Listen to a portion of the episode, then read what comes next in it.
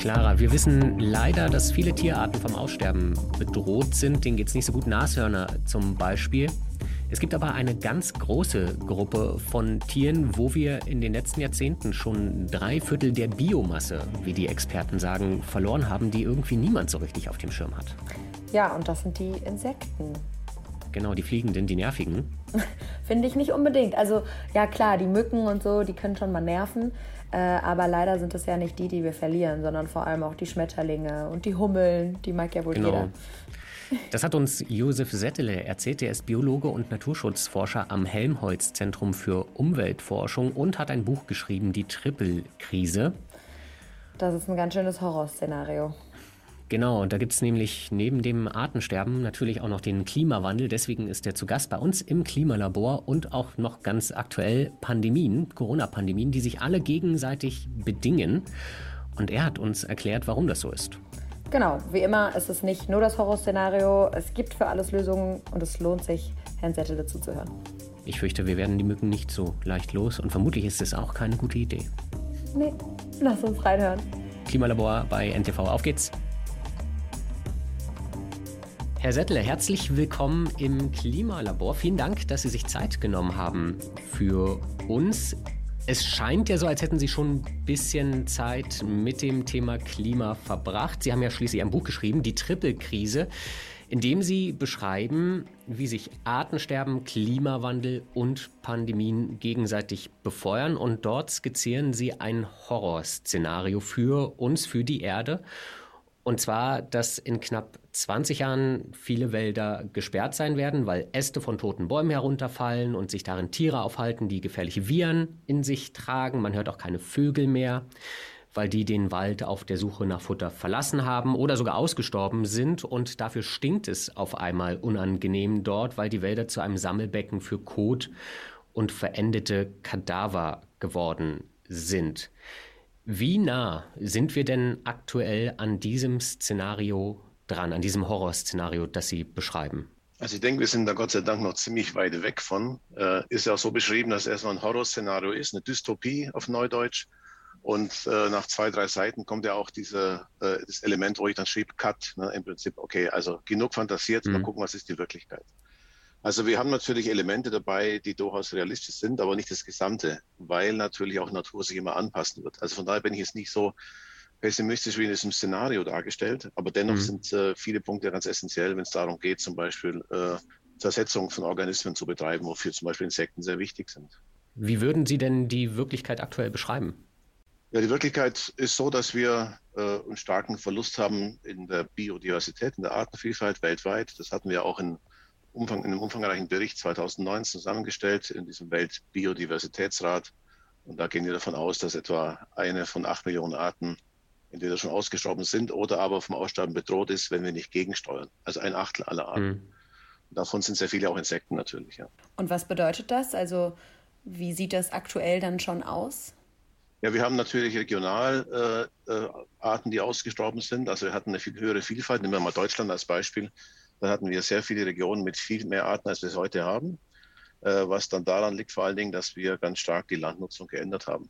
Das heißt, wir hatten sehr äh, artenreiche Lebensräume, vor allen Dingen so Wacholderheiden, so extensiv genutzte Gebiete, zum Teil auch offene Wälder, die dadurch, dass sie alle sich ähnlicher werden, natürlich auch im Arteninventar ähnlicher werden und damit bestimmte Arten nicht mehr auftreten. Das heißt, wir haben einfach einen ganz großen Anteil unserer Fauna, der ausgestorben ist oder vom Aussterben bedroht ist. Und wo fehlen uns diese Arten? Also wo merkt man jetzt schon richtig Konsequenzen? Weil, wenn man mal ehrlich ist, Insekten fehlen einem im persönlichen Umgang meistens eher weniger.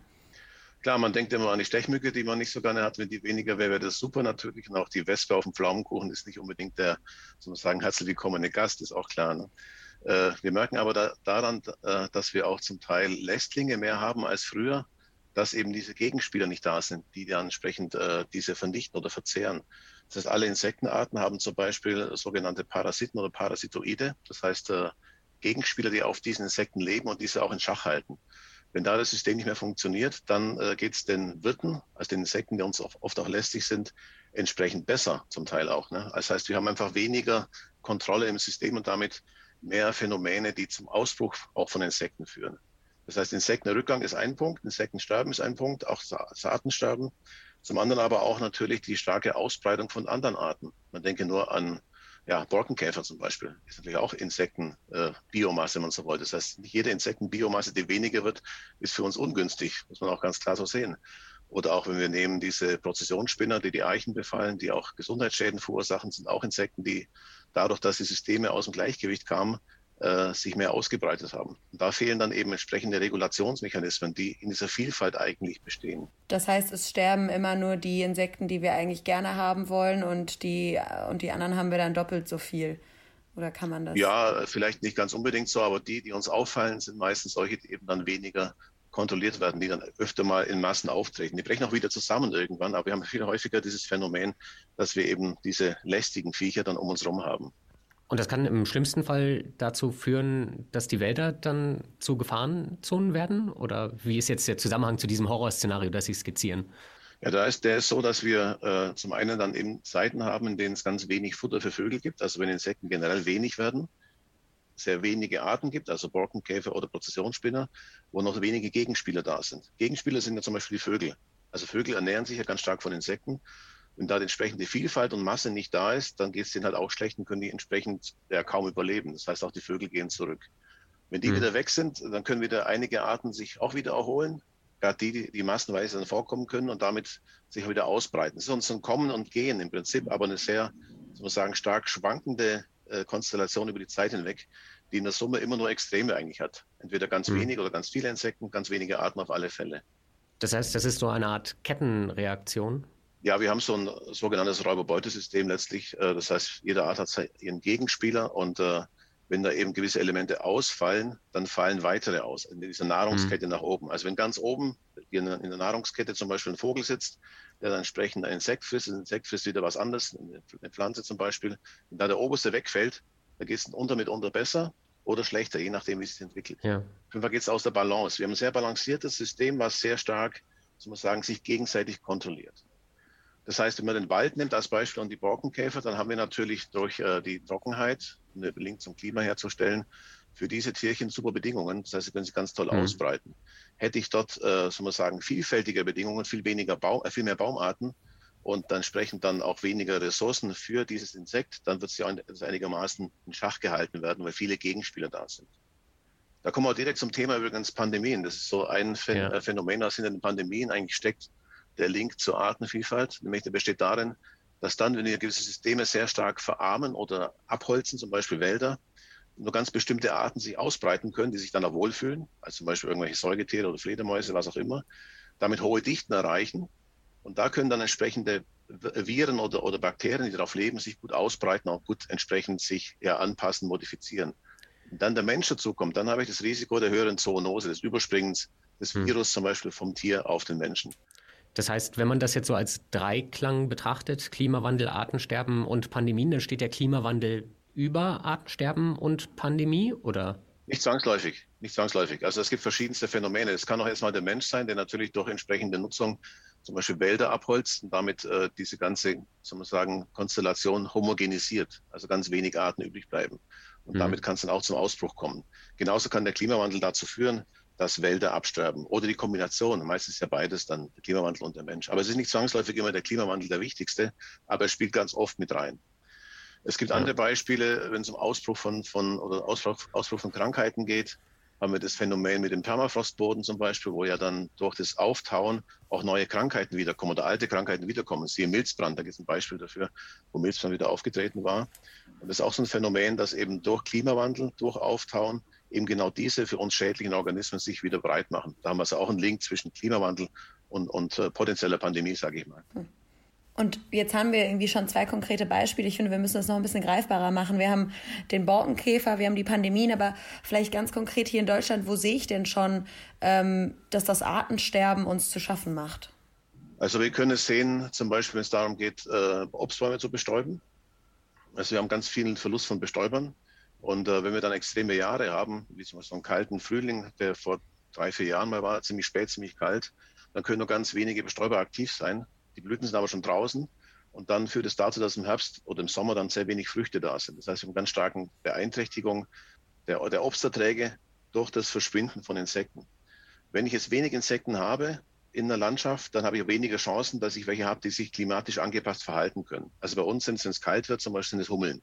Ja, diese dicken schwarzen Teile, die sind natürlich dick und schwarz, weil die eben im kalten Klima gut klarkommen. Das heißt, erst die starten im Frühjahr, die können sich selber ein bisschen aufheizen und sind, da, sind dann aktiv. Habe ich das Gegenteil davon, also entsprechend warme Bedingungen, was ja auch vorkommt, dann habe ich entsprechend Verluste von Hummeln zum Beispiel, die eben da nicht mehr klarkommen, wenn es ihnen zu heiß wird. Das heißt, die Landwirtschaft leidet stark darunter, wenn es weniger Insekten gibt, weil das mit dem Bestäuben und alles nicht mehr funktioniert. Sie sind aber auch der größte Verursacher des Artensterbens, oder? Ja, Landwirtschaft, äh, Landnutzung insgesamt ist ein ganz wesentlicher Grund für den Verlust äh, der Arten. War ursprünglich auch ein wesentlicher Grund bei uns für die Vielfalt von Arten, muss man zusagen. Das heißt, exzessive Landwirtschaft führte durch die Öffnung der Landschaft weg von diesen waldbetonten Systemen zu mehr Offenland und damit sehr, sehr viel mehr Vielfalt. Das heißt, wir haben Bereiche gehabt, wo wir durch Viehhaltung entsprechend diese Grünländer haben, diese Wiesen hatten und zum Teil auch noch haben, aber sehr wenige, die eben sich durch großen Artenreichtum auszeichnen. Das heißt, die Landwirtschaft war historisch eigentlich ein wichtiger Grund für die Vielfalt, die wir bis vor 50, 40, 30 Jahren hatten. Dann durch die starke Umstellung und schnelle Umstellung vor allen Dingen auch auf andere Produktionsweisen, also Intensivierung, äh, Düngung zum Beispiel, aber auch Pestizideinsatz, ist es dazu gekommen, dass eben diese Vielfalt wieder stark zurückging. Das heißt, Landwirtschaft ist sowohl die Ursache der Vielfalt als auch der, die Ursache für den Rückgang der Vielfalt, also beides, je nachdem, wo wir uns das zeitlich ansehen. Heißt natürlich auch, wenn es um Lösungsansätze geht, um unsere Vielfalt zu erhalten, geht es auch nur mit den Verursachern des Rückgangs, nämlich mit den Landwirten, um da wieder gegenzusteuern, entsprechend andere Anbausysteme zu fahren, um entsprechend ja, eine Vielfalt von Bedingungen zu kreieren, nährstoffreich, nährstoffarm, strukturreich etc., die dann dazu führt, dass ich viel mehr Optionen habe für Insekten, sich in der Landschaft einfach zu entwickeln und zu halten. Können Sie denn ein konkretes Beispiel dafür nennen für Laien, was das bedeutet im Alltag? Im Alltag. Also ich habe die Bestäubung jetzt genannt. Äh, man merkt es dadurch, dass zum Beispiel Obst zum Teil sehr, sehr teuer geworden ist. Wenn es also entsprechende hm. äh, man sagen, Phänomene gibt, wo das, die Bestäubung gering wird, ist auch der Ertrag entsprechend niedrig und dann entsprechend der Preis hoch. Und zudem natürlich auch der Anteil an importiertem Obst wird dann noch höher. Wir haben ja bei uns äh, im Obstbereich keine Selbstversorgung. Wir haben 30, 40 Prozent in Deutschland sind wir Selbstversorger, der Rest wird importiert. Und der Anteil wird dann höher. Der kann zur Verteuerung führen oder aber zumindest zu ganz neuen Quellen von Obst, das wir dann importieren, wo wir dann andere Fragen stellen müssen, wollen wir das haben, wollen wir das mhm. importieren, wollen wir die ganzen Kosten in Sachen Carbon Budget und sowas mit, äh, mittragen etc. Ich würde gerne noch einmal einen Schritt zurückgehen. Ich finde, wenn wir über Artensterben sprechen, als erstes kommt mir dann ja irgendwie der Panda in den Kopf oder die Nashörner oder ja, die, die großen ähm, Säugetiere, die wir, zu denen wir uns ja dann äh, wo direkt dieses Bild im Kopf entsteht. Wie schlimm ist denn das Artensterben bei den Insekten oder wo ist denn das Artensterben am gravierendsten? Ich glaube, bei den Insekten, wenn ich da mit meinen Eltern drüber spreche, ist das immer ganz äh, interessant, weil die sagen, früher, wenn du Auto gefahren bist, musstest du alle paar hundert Kilometer die Windschutzscheibe erstmal wieder freikratzen und zwar von den ganzen Insekten, die da dran klebten. Sowas habe ich ehrlich gesagt zu meinen Lebzeiten noch nie gehabt, dieses Problem. Ähm, ist das ein Indikator oder gibt es dazu, kann man wirklich sagen, wie viele uns da schon verloren gegangen sind?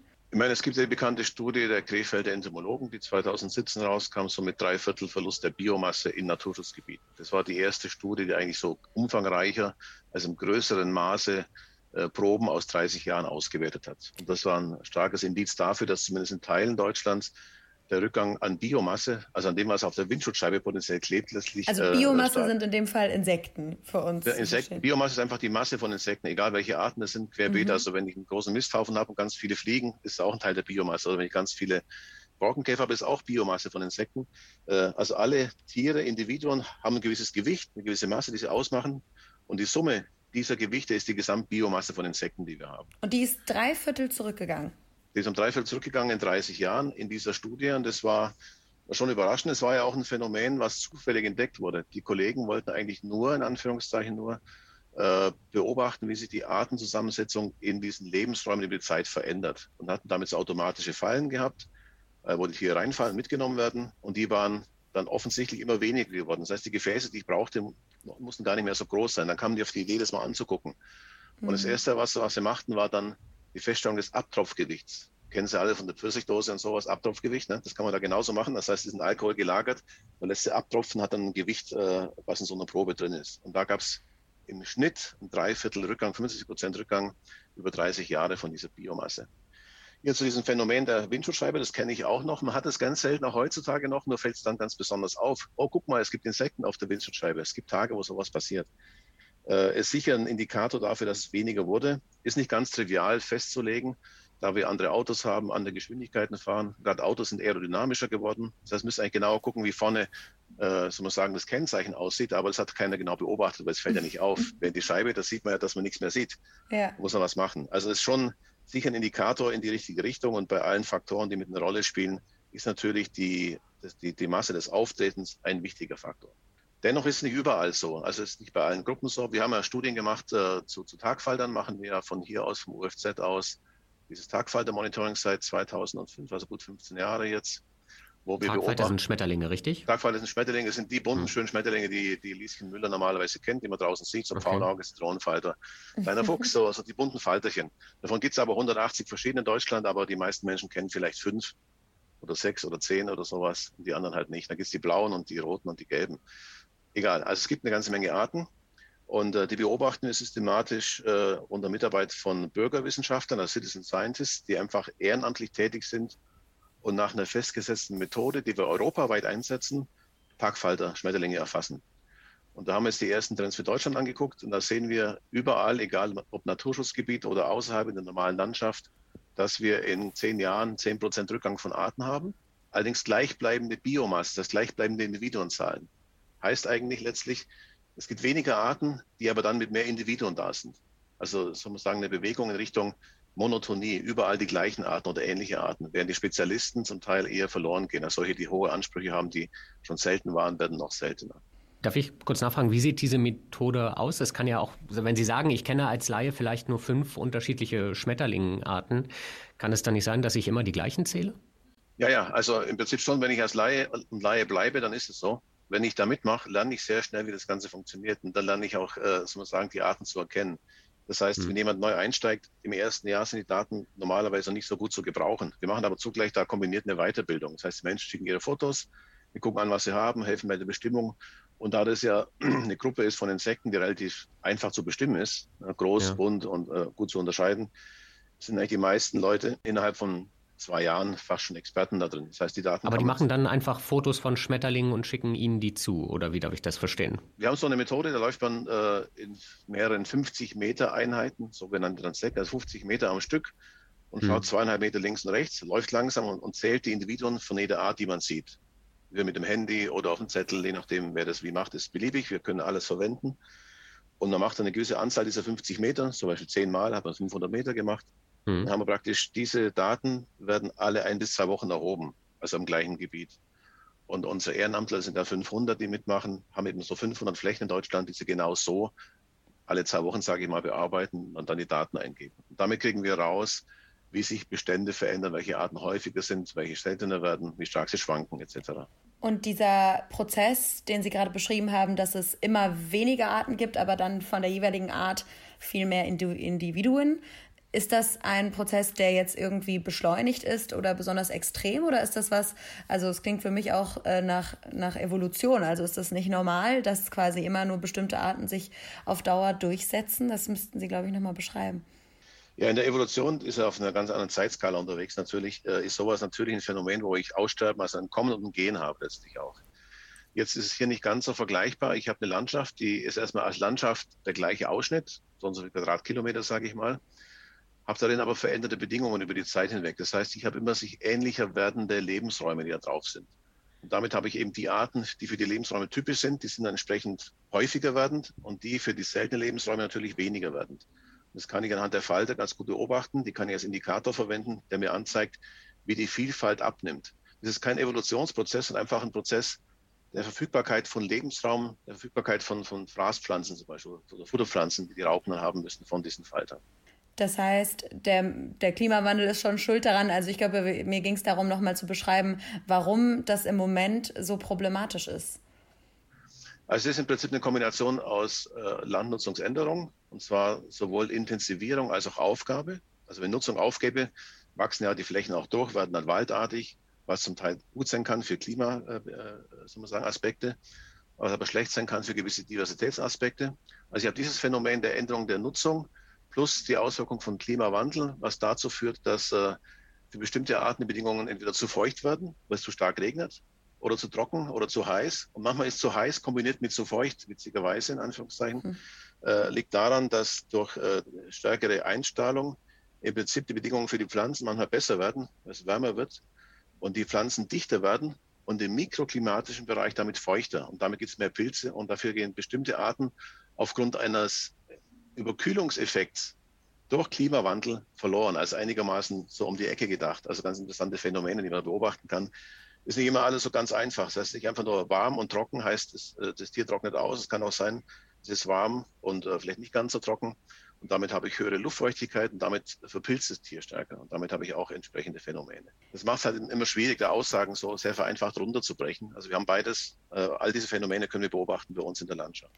Ich wollte gerade sagen, es fühlt sich so an, als wäre Artensterben wirklich der Bereich, an dem man am besten sieht, wie kompliziert und wie kleinteilig und fein dieses ganze System abgestimmt ist und dass eben jeder äh, noch so vermeintlich kleine Eingriff dann diese Kettenreaktion auslösen kann. Ja, das ist so. Äh, natürlich haben wir auch immer davon gelebt, einzugreifen. Ne? Wenn der Mensch im Prinzip Landwirtschaft betreibt, hat er ja gewisse Flächen soll man sagen, urbar gemacht. Also im Prinzip mit seinen Pflanzen äh, versehen. Also hat auch Diversität praktisch ausgebracht, die für ihn nützlich ist und die andere entfernt. Und damit natürlich immer das System auch durcheinander gebracht oder geändert. Wenn sowas langsam geht, hat natürlich auch die, die Natur die Chance, sich allmählich anzupassen. Das heißt, wir haben jetzt bei uns äh, in der Landwirtschaft, die es früher gab, sehr allmähliche Veränderungen gehabt über Jahrzehnte oder Jahrhunderte hinweg, weshalb es dort eigentlich auch immer dazu kam, dass sich diese ganzen, ja, wir nennen es Zoonosen, die ganzen Lebensgemeinschaften anpassen konnten. Heutzutage machen wir das sehr schnell. Wir haben eine Jahr, also wir sagen Mais, dann haben wir wieder Raps, wieder was ganz anderes, je nachdem, was ökonomisch gewünscht ist. Und da ist natürlich wenig Chancen, sich anzupassen. Das ist ein Punkt, der äh, ein Teil von dem Dilemma ist. Wir haben auch im Bereich des, des Grünlandes, um den nochmal so rauszugreifen, so ganz langsame Anpassungen gehabt, dass wir dann letztlich auch Arten haben, die nur in ganz bestimmten Regionen bei uns vorkommen, Wer ein Stück weiter, wenn man geht, dieselbe Art vermeintlich wieder andere Eigenschaften hat, was sie angepasst haben. Das heißt, wenn die zusammenkämen wieder, können sie gar nicht mehr, soll man sagen, kreuzen, weil sie eigentlich dieselbe Art sind. Also sind Phänomene auf der ganz kleinen Skala, äh, Phänomene, die auch in Richtung Genetik dann gehen. Biodiversität hat ja verschiedene Definitionen, also die genetische, die innerartliche Variabilität, dann die Vielfalt der Arten und die Vielfalt der Ökosysteme. Sehr vereinfacht gesagt sind die drei Elemente von, von Biodiversität. Und Artenvielfalt ist eben das, was sich auf die Arten speziell bezieht. Aber wir müssen immer mitdenken, was innerhalb der Arten passiert. Dort sind auch die Anpassungsprozesse, die entsprechend dazu führen, dass ich lokal sehr eingenischte Bedingungen habe. Und wenn ich dies lokal sehr schnell verändere, kommt die Fauna nicht hinterher, sich da wieder anzupassen. Jetzt gibt es ja Ideen wie ökologische Landwirtschaft, regenerative Landwirtschaft. Es wird darüber diskutiert, möglichst schnell, möglichst viel Methan aus der Atmosphäre rauszuziehen auch für die Biodiversität. Kann man dann umgekehrt das auch zu schnell machen und dass es dann wieder schlecht ist für die Arten? Also ich denke, da sind wir vermutlich nicht so schnell, dass es so rapide gehen wird. Ja. Äh, da habe ich eigentlich keine Bedenken, dass der Prozess so schnell geht. Das geht ja vor allem um CO2, äh, Carbon Capture mhm. im Prinzip, ne? also diese Festhaltung von Kohlenstoff, was ja bislang nur in experimentellen Anlagen eigentlich funktioniert. Also bis wir da so weit sind, dass es im großen Stil liefe, das dauert, glaube ich, noch ein bisschen. Und ich glaube, das ist ein kleiner Ausflug natürlich in Sachen Klima, äh, dass die Vermeidung von Emissionen nach wie vor das, das Angebot der Stunde eigentlich ist. Das andere dauert noch zu lange, bis mhm. es überhaupt wirksam würde. Ob das dann Auswirkungen hätte auf die Biodiversität, glaube ich nicht, aber ich weiß es nicht ja. wirklich. Weil wir greifen ja wieder in die Natur ein, ohne zu wissen, welche Folgen das potenziell haben könnte. Genau, das machen wir eigentlich permanent. Wir haben hier und da ein paar Vorstellungen, welche Folgen was hat. Und doofe Angewohnheit. Ja, doofe Angewohnheit. Äh, aber ich glaube, alles, was ganz rapide äh, geht, ist natürlich immer so, dass es äh, der, Anpassung durch die Arten einfach wenig Chancen lässt. Hm. Wir können ein anderes Beispiel nehmen. Durch die Erwärmung, wir haben eine Untersuchung gemacht zur Ausbreitung auch von Schmetterlingen, aber auch von Hummeln, aber auch von Vögeln und von Pflanzen. Und zwar, wenn ich klimatische Veränderungen habe, wie schnell können diese Organismen dem Klimawandel hinterherwandern? Das heißt, ich kann sagen, das Klima hm. vom Ort A ist in ein paar Jahren 50 Kilometer weiter nach Norden gewandert. Nur als willkürliche Zahl. Dann schaffen es äh, die Vögel, es zu 70 Prozent hinterherzukommen. Schmetterlinge weniger und Pflanzen noch weniger, logischerweise, dass sie sehr mhm. wenig mobil sind. Bei Vögeln dauert es lang, weil die entsprechende Zyklen haben, die entsprechend dauern, bis sie wo ankommen, sie niederlassen, Nachkommen haben, mhm. etc. Das heißt, der Klimawandel ist immer schneller als unsere Arten. Das heißt, wenn sie mobil sind, in der Lage wären, dem hinterher zu wandern. Plus natürlich muss dann die Landschaft so sein, dass ich diese, diesen Biotopverbund habe, wenn ich da hinterher wandern möchte. Und eben dann auch äh, entsprechende Lebensräume immer sich wiederfinden, wo die Arten vorkommen können. Das heißt, die hüpfen mhm. da über die Landschaft hinweg. Aber das ist äh, ein Phänomen, wo wir sehen, dass der Klimawandel schon jetzt so schnell geht, dass das selbst diese äh, mobilen Organismen, das heißt dann, wenn die Lebensräume da wären, in der Lage wären, hinterherzukommen. Also das ist keine Entwicklung, die Sie für unumkehrbar halten, sondern wir können das hoffentlich wieder in einen besseren Zustand zurückversetzen.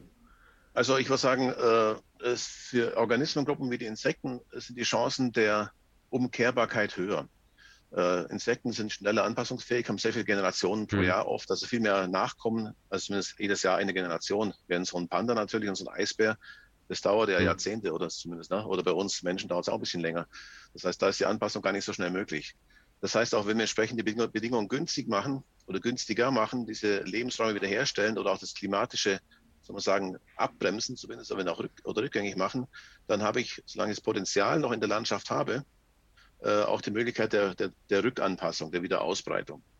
Das ist aber der wichtige Punkt. Das Potenzial in der Landschaft ist ein wesentlicher, äh, soll man sagen, eine wesentliche Grundvoraussetzung dafür.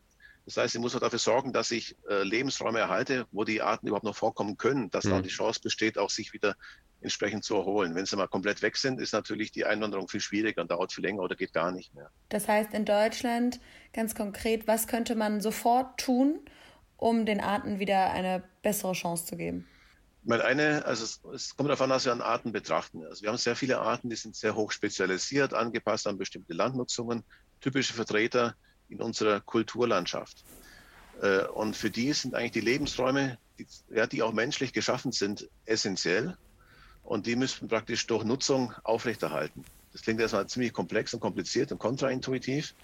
Aber äh, ganz viele unserer rote Liste Arten zum Beispiel sind genau solche, die auf mageren Standorten leben. Magere Standorte sind entstanden durch menschliche Nutzung, durch die Aushagerung, durch die Entnahme von Nährstoffen. Und das ist so weiterhin so pflegen, dass eben dort oder erhalten, dass dort diese Pflanzen, die da angepasst sind, wachsen, die als Nahrungspflanze für diese Insekten äh, fungieren. Also immer schon, man muss immer im Netz denken. Haben Sie da ein Beispiel? Das was sind das für Standorte? Es sind zum Beispiel sogenannte Magerrasen. Das sind also äh, Wiesenbereiche, die sehr wenig gedüngt werden oder gar nicht gedüngt werden, meistens beweidet werden durch, durch Wanderschafe zum Beispiel. Also da kennt man Wacholderheiden, kennt man vielleicht Schwäbische Alb, Fränkische Alb oder Lüneburger Heide ist auch so ein Gebiet. Also klassische Kulturlandschaften, die durch die Nutzung entstanden sind und auch durch Nutzung aufrechterhalten werden. Mhm. Und alle gemeinsam haben äh, diese extensiven Nutzungscharakter. Das heißt, äh, keine hohen Besatzdichten, nicht viele Tiere, sondern wenig Weidetiere drauf wenig Maathäufigkeit, also nur ein, zwei Mal im, im, Jahr gemäht, was früher klassischerweise eine Wiese war, die war zweimal gemäht worden. Mittlerweile sind es ja bis zu sieben Maaten, zum Beispiel im Allgäu, das ist also im Prinzip das klassische Intensivgrünland. Und man kann sich vorstellen, siebenmal im Jahr gemäht, da kommt kein Insekt mehr durch, auch wenn es sich noch so schnell entwickelt. Weil so schnell geht es halt dann doch nicht. Das, heißt, das sind die Faktoren. Also im Prinzip diese veränderte Landnutzung, die extensiver ist, die weniger Nährstoffe ins System bringt und die weniger massiv eingreift. Das ist natürlich eine schöne Vorstellung, das zu haben, aber ist auch vereinbar mit äh, Entwicklungen, wenn wir zum Beispiel uns überlegen, wie wir uns ernähren. Das Thema mhm. Fleisch ist hier auch schon Thema bei Ihnen gewesen.